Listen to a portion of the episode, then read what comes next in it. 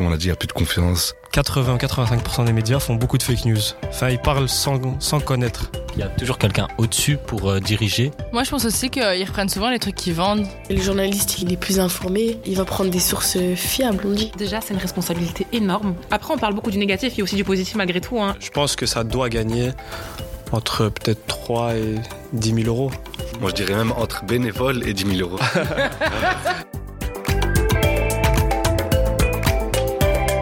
Tu veux comprendre qui sont les journalistes, quelles sont leurs conditions de travail et comment ils et elles produisent nos journaux?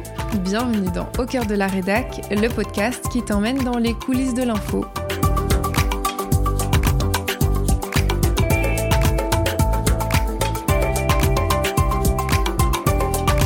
Cœur de la rédac est un podcast réalisé et produit par Sarah El Massaoudi pour l'ADIM, l'Association pour la diversité et l'inclusion dans les médias, avec le soutien du Conseil supérieur de l'éducation aux médias et de la Fédération Wallonie-Bruxelles.